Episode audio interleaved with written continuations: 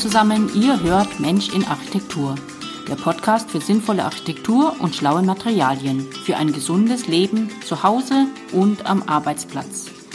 Hier geht es um alltägliche Architektur und Lebensräume, die dich umgeben oder die du selbst gestaltest. Wir sprechen darüber, welchen Einfluss diese Lebensräume auf uns haben und welchen Einfluss du persönlich nehmen kannst. Dabei geht es weniger um die stylische Hülle, sondern darum, wie sinnvolle Lebensräume entstehen, die dich und mich zu bewussteren, vielleicht auch zu inspirierteren Menschen werden lassen. Du bekommst Ideen und Gedankenimpulse neben handfesten, praktischen Tipps. Ich bin Marita von MI Architektur.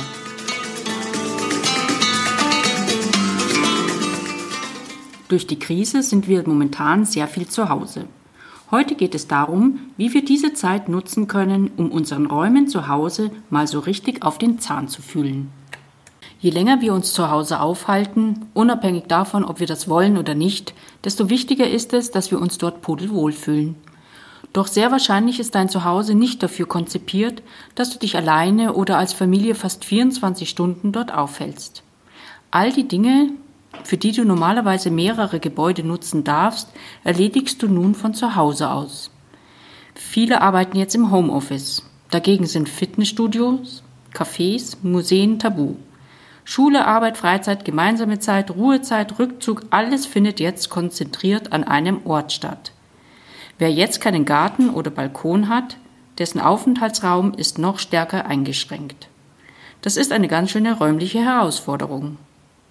Andererseits ist das auch eine Chance, den eigenen vier Wänden mal so richtig auf die Schliche zu kommen und zu überlegen, was du eigentlich brauchst, um dich zu Hause wohlzufühlen.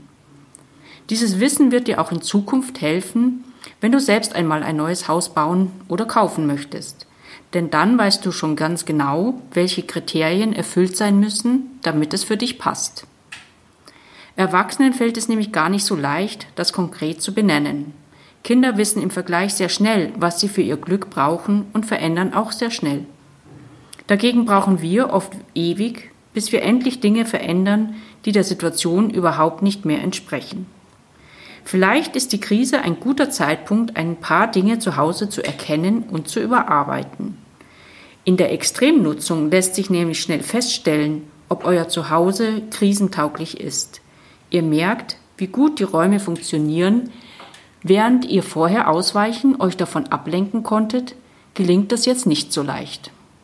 Also nutzt doch die Zeit, euer Zuhause zu beobachten, probiert aus und optimiert. Letztlich gibt es hier kein richtig oder falsch, nur passt oder passt noch eben nicht. Klingt das mühsam? Vielleicht. Aber es ist es allemal wert, diesen Aufwand zu betreiben, damit du dich auch in der Krise zu Hause gut fühlst und langfristig genau weißt, was du zum Wohlfühlen brauchst. Und es sind eigentlich auch nur zwei Fragen, die du dir stellen kannst, um schon viel mehr Klarheit zu bekommen. Die erste Frage wäre, was stört mich am derzeitigen Zustand?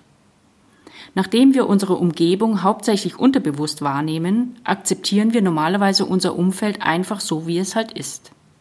Das macht ja auch meistens Sinn.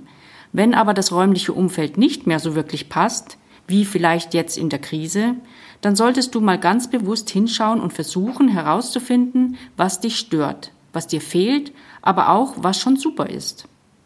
Du möchtest schließlich dann an den richtigen Schrauben drehen. Zum Beispiel könnte dir ein geeigneter Rückzugsort fehlen, zu wenig Platz für Homeoffice, Essen, Wohnen, Spielen vorhanden sein, die Wohnung duster und bedrückend wirken, es schwer sein, Ordnung zu halten, es keinen Platz geben, der dich wirklich entspannen lässt. Du brauchst eine schöne, harmonische, gemütliche Atmosphäre, die fehlt. All das zeigt dir, wo du jetzt stehst, du musst es dir nur ansehen. Und wenn dir das dann klar ist, überlege, wie du dir dein Zuhause vorstellst, wie du es gerne hättest. Und damit sind wir schon bei der zweiten Frage. Was brauche ich, um mich räumlich wohlzufühlen? Kannst du das ganz einfach beantworten? Falls ja, gut. Falls hm, das ist nicht so einfach, dann lass dir Zeit und beobachte einfach eine Zeit lang Situationen, worin du dich gut fühlst oder dich schon einmal gut gefühlt hast. Notiere, wie diese Situationen aussehen. Die Antworten können auch hier bei jedem ganz unterschiedlich ausfallen. Du brauchst zum Beispiel einen gemütlichen Ort für dich alleine, Bewegungsmöglichkeit, also Platz, Ordnung, cleane, ruhige Räume. Du liebst besonders Design, Skulpturen, Bilder, Fotos, warmes, gemütliches Licht. Aber auch Funktionalität, effiziente Abläufe oder gutes Internet können Bedeutung haben. Oder Grün mit Pflanzen, eine Leseecke mit all deinen Lieblingsbüchern, helle Räume, Erinnerungsstücke von Reisen oder Personen, besondere Materialien, die du liebst, Vorhänge, schlicht, elegant oder mit Blümchen und Struktur. Nutze deine Vorstellung für deinen persönlichen Gestaltungsrahmen. Es wird dir so wesentlich leichter fallen, konkrete Entscheidungen zu treffen. Habe aber auch ein wenig Geduld, es wird eine gewisse Zeit brauchen, bis du dir sicher darüber bist, was du persönlich magst. Die vielen Möglichkeiten und Gestaltungsangebote, die uns zur Verfügung stehen, können nämlich ganz schön verwirren. Ich hoffe, die Fragen helfen dir, leichter zu erkennen, was du in deinem räumlichen Umfeld verändern oder auch eben beibehalten möchtest. So, und wenn dir die Fragen zu allgemein und zu abstrakt sind, dann will ich zuletzt mit dir exemplarisch deinen Blick auf einen ganz konkreten Bereich in deiner Wohnung, deinem Haus lenken. Starten wir gleich beim Eingangsbereich. Du kommst nach Hause, was siehst du, was empfindest du und was denkst du? Hast du einen einladenden Eingangsbereich? Und mit einladend meine ich, gibt es da irgendetwas, an dem du dich freuen kannst, was dir gefällt?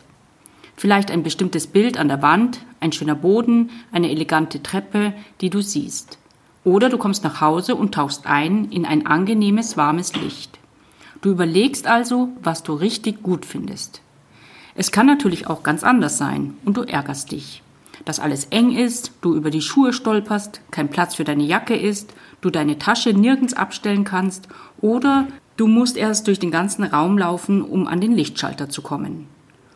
Um diese kleinen positiven sowie negativen Beobachtungen geht es bei den Fragen, die ich anfangs dir mitgegeben habe.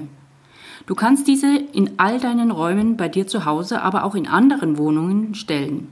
Nehme bewusst wahr, sei durchaus kritisch und überlege, wie könnte das besser gestaltet sein oder freu dich einfach an den schönen Dingen, die du schon entdeckst. Viel Spaß dabei, beste Grüße, Marita. Ich hoffe, du konntest etwas für dein Projekt mitnehmen. Wenn du Fragen hast, dann schreibe mir unter mi.maritaivanov.de. Gerne gehe ich in einer der nächsten Folgen darauf ein. Wenn dir der Podcast gefällt, freue ich mich über eine Bewertung bei iTunes. Mach's gut und Grüße, Marita von MI Architektur.